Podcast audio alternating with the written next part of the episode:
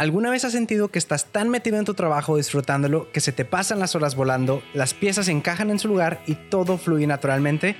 Estás en la zona del flow y hoy te daré algunos tips para que no te vuelva a faltar ese flow en tu trabajo.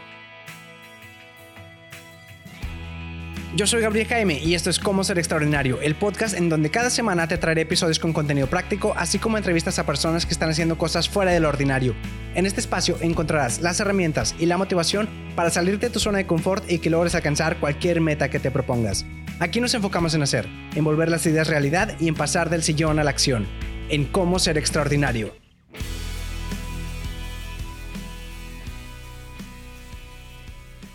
Hey, pues qué tal, bienvenidos al episodio número 32. El día de hoy les traigo un episodio muy, muy importante porque es algo que creo que a todos nos ha pasado y nos gustaría que nos pasara más seguido. Y es sobre el tema del flow. Ahora, ¿qué, ¿qué es el flow? Pues el flow es una palabra en inglés que significa fluir. El psicólogo Abraham Maslow, él lo conceptualiza como experiencias cumbre o límite. Para peleadores japoneses se dice Mushin, o no sé cómo se pronuncia, pero significa sin mente.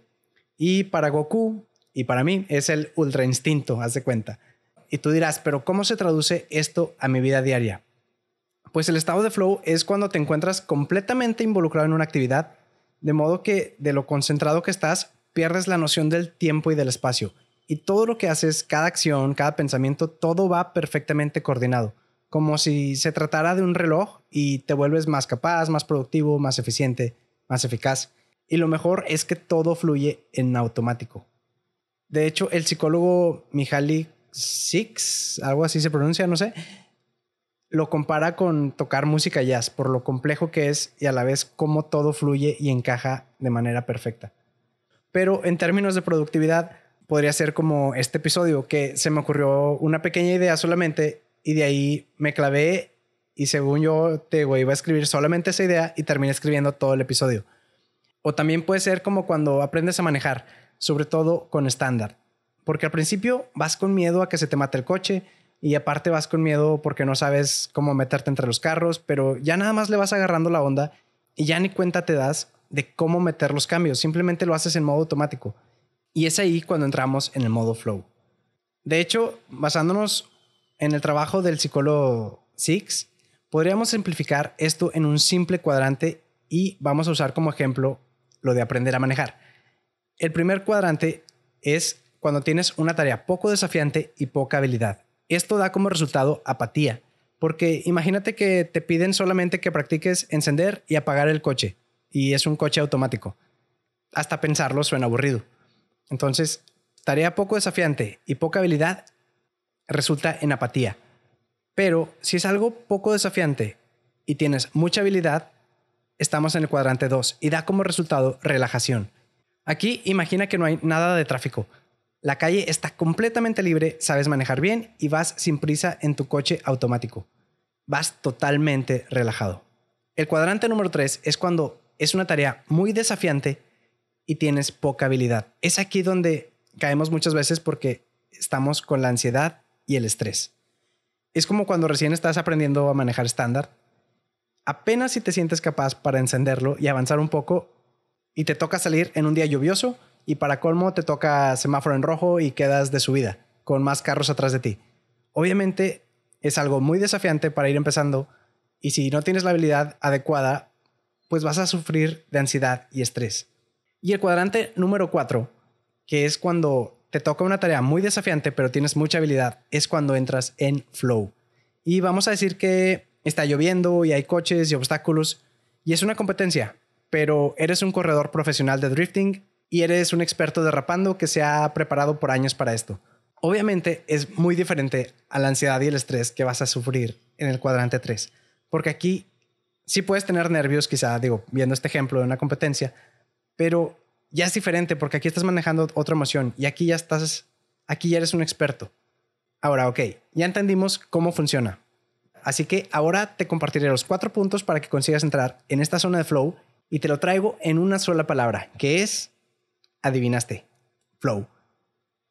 Y comienza con la letra F, que es facilita tu ritmo de trabajo. ¿Cómo? Pues preparándote. Si tienes todo lo que necesitas listo desde antes de comenzar, será más fácil que entres en estado de flow. Porque sería muy difícil si comenzamos a trabajar y luego se nos ocurre la maravillosa idea de ir a la cocina por algo, sacarle punta lápiz o lo que sea. Entre mejor nos preparemos y nos aislemos de distracciones, más fácil va a ser comenzar y mantenernos enfocados. Dentro de la preparación también aplica la capacitación. Si no sabemos bien cómo hacer algo, obvio no vamos a poder entrar en estado de flow porque vamos a estar pues preocupados porque todo salga bien y haciéndolo de manera muy lenta, como en el ejemplo de manejar estándar. Al principio estás batallando porque tienes que meter el clutch y el freno y la palanca y luego acelera y es un caos. Es muy complicado aprender, pero una vez que le agarras la onda se vuelve tan sencillo y tan natural que ni cuenta te das cuando lo estás haciendo. Y bueno, otra cosa aparte de la preparación incluye estar bien descansado porque obvio no vamos a ir a correr un maratón después de una larga noche sin dormir bien. Pero de eso ya hablé un poco en el episodio anterior y también en el episodio 4. Así que si quieres terminando este episodio, puedes ir a esos. La siguiente letra es la L y es de libérate y aligera la carga. Y es que a veces queremos hacer todo a la vez y terminamos por no hacer nada. Y es mejor que nos propongamos sacar un solo pendiente cada día y que con el tiempo que nos sobre ahora sí podamos atender los más pequeños, a que nos queramos aventar varios pendientes grandes un día para luego disque dedicarle tiempo a los más pequeños durante la semana. Sí es bueno que veamos asuntos grandes primero, pero eso no quiere decir que debamos hacerlos todos de una sentada. Ya si tú crees que esto se te puede dificultar un poco, en el episodio 23 te tengo varios buenos tips para que puedas tomar control de tus prioridades y que aprendas a diferenciar mejor lo importante de lo urgente. Y por eso lo mejor es organizarnos, lo que me lleva al siguiente punto, de la letra O. Organízate por bloques de tiempo. Y es que cuando nos organizamos por bloques de tiempo, todo se vuelve más sencillo porque no estamos divagando y pensando en qué vamos a hacer ahora. Simplemente puedes hacerlo en la mañana cuando te despiertas y puedes usar el calendario de Google o alguna aplicación que te guste o incluso en una libreta y apuntas por bloques de tiempo. Por ejemplo, a mí me gusta hacerlo por, horas. Pues, por ejemplo, de 8 a 9 voy a hacer ejercicio, de 9 a 10 desayuno, me baño. Y así me la llevo por bloques.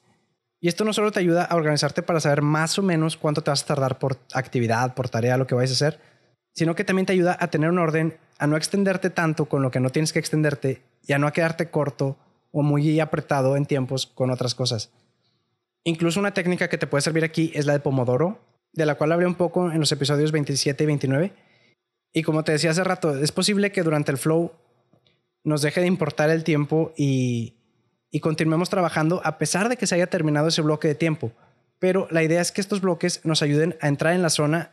Ya si tú puedes dedicarle más tiempo a esa tarea y quieres, pues ya es decisión tuya, pero si no, ya sabes entonces qué tarea sigue con el siguiente bloque. Porque obviamente si es necesario cortar el flow para pasar a otra tarea, pues tenemos que hacerlo. Pero al menos, como te digo, el organizarte en bloques te puede ayudar con el primer empujón hacia la zona de flow. Y la última letra es la letra W que es water. Be water, my friend. Water significa agua, por si acaso no lo sabías. No sé si has visto el video de Bruce Lee, donde eh, habla sobre ser como el agua. Si no lo has visto, puedes mirarlo en YouTube. Ahí está la versión con subtítulos también. Y más o menos te lo resumo así. Lo que dice Bruce es que debemos combinar el instinto con el control de tal manera que no sea ni uno ni el otro sino que debe haber un equilibrio. Y en pocas palabras, dice que debemos vaciar nuestra mente y ser como el agua, adaptables, sin forma, y que debemos tener la capacidad de fluir o chocar, como dice él. Y es que las cosas no siempre van a salir como planeamos y no se puede predecir cuándo vendrán los obstáculos, pero sí podemos estar preparados y debemos aprender a adaptarnos a las circunstancias. Quizá ya te preparaste, estás capacitado y tienes todo bien organizado, pero, ¿qué pasa si te desfasas una hora o si sale un imprevisto y de verdad tienes que posponer un pendiente? No podemos dejar que el estrés en estas situaciones nos gane. La clave está en tratar de mantener la calma y adaptarnos a las circunstancias. De hecho, algo de lo que me gustaría tratar más adelante es sobre el parkour. Y es que, en pocas y sencillas palabras, para los que no saben, el parkour es llegar del punto A al punto B de la manera más eficiente y efectiva, sin importar los obstáculos en el camino.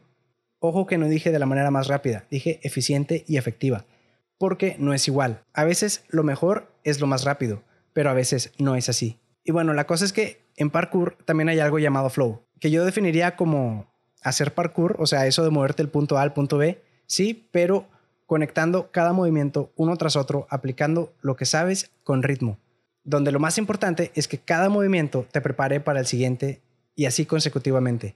Pero dejamos el tema del parkour para después, aunque sí me gustaría tratar un poco su filosofía, que a mí me ha servido bastante.